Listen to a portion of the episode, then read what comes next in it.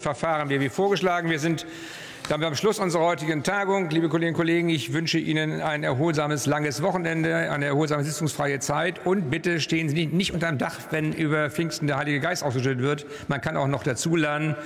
Ich berufe die nächste Sitzung des Deutschen Bundestages ein auf Mittwoch, den 14. Juni 2023, 13 Uhr. Die Sitzung ist geschlossen.